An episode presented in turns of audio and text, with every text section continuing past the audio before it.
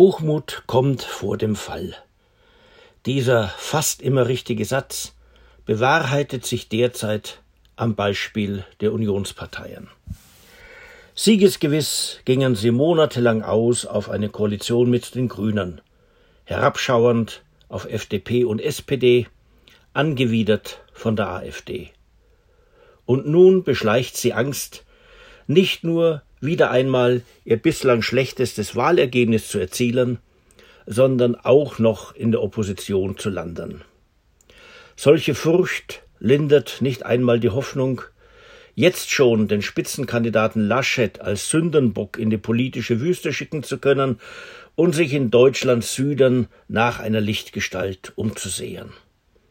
Denn auch die CSU des immer opportunistischer auftretenden bayerischen Ministerpräsidenten ist im Sinkflug. Derzeit erklären das viele als Strafaktion der Bürgerschaft wegen der Unterstützung eines falschen Kanzlerkandidaten. Doch mit einigem Abstand werden auch jene Gesundbeter erkennen, dass selbst im weiß-blauen Freistaat die Union sehr viele ihrer Anhänger verkrault hat, weshalb sie politisch mehr und mehr vereinsamt. Durchaus absehbar war das alles für den Fall, dass die mehrheitliche Journalistensympathie für grüne und sozialdemokratische Politik nicht länger über Angela Merkel auch der Union zugutekommen würde. Natürlich hat man in der Union ebenfalls um diesen Zusammenhang gewusst, ihn aber anders gedeutet und formuliert. Denn Friedrich Merz galt es als Parteivorsitzenden zu verhindern weil grün-sozialdemokratische Merkel-Wähler nicht abgeschreckt werden sollten. Die Werteunion war als Krebsgeschwür aus dem Parteigewebe der Union zu entfernen, damit die Union nicht durch deren Duldung Beifall von der falschen Seite bekomme. Und erst Kramp-Karrenbauer, dann Laschet mussten an die Spitze der CDU und somit der Union, weil sie Kontinuität also eine Fortsetzung jenes Merkel-Kurses verhießen, der Deutschlands Journalisten so lieb und für die Union scheinbar alternativlos gut war.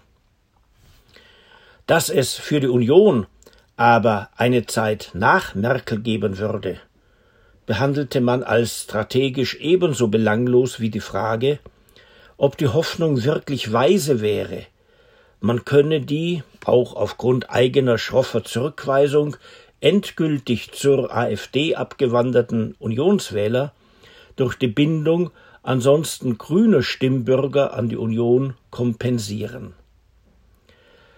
Tatsächlich erklärten gerade CDU und CSU die meisten Positionen der Grünen zu solchen aus der Mitte der Gesellschaft und machten sie auf diese Weise mehrheitsfähig.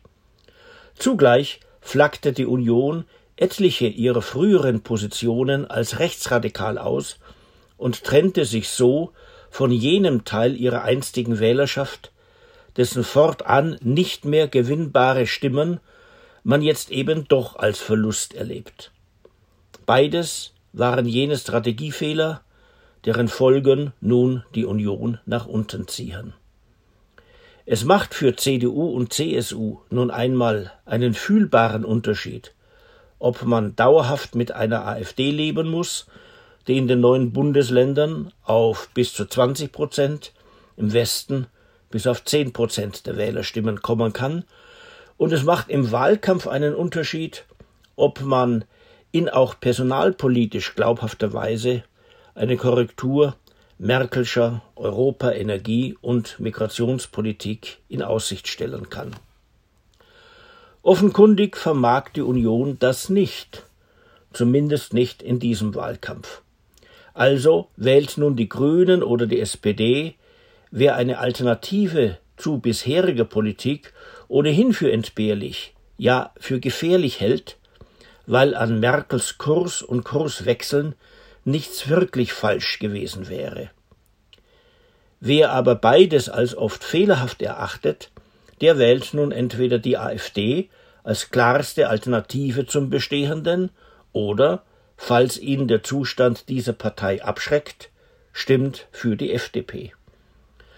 Und wer Merkels Politik vor allem darin als falsch ansieht, dass sie zu wenig grün und nicht links genug gewesen wäre, der stimmt jetzt eben für die Linke. Letzteres fällt für die Union zwar nicht sehr ins Gewicht, doch sehr wohl tut das die Abwendung von Merkel-Fans hin zu den Grünen und zur SPD. Und erst recht der vermutlich dauerhafte Wählerverlust an die AfD. Beide Lecks im Pool ihrer bisherigen Wählerschaft kann die Union bis auf weiteres nicht mehr abdichten. Ohnehin werden sie von der Unionsführung bis heute gar nicht als Lecks begriffen, sondern wurden von dieser als wünschenswerte Öffnung zur Mitte beziehungsweise als notwendige Abgrenzung nach rechts sogar selbst verursacht. AfD-Wähler wären nämlich, so die Mehrheitsmeinung der Unionsführer, immer schon rechtsradikal und somit eine Hypothek der Union, die man nun endlich los sei. Und den Positionen von Grünen und SPD gehöre ohnehin die Zukunft, weshalb diese Positionen auch ihrerseits einzunehmen die Union dauerhaft auf die Siegerstraße bringen werde. Im Grunde kann man den im politischen Tagesbetrieb befangenen Unionspolitikern solche Fehleinschätzungen nicht einmal allzu sehr verübeln.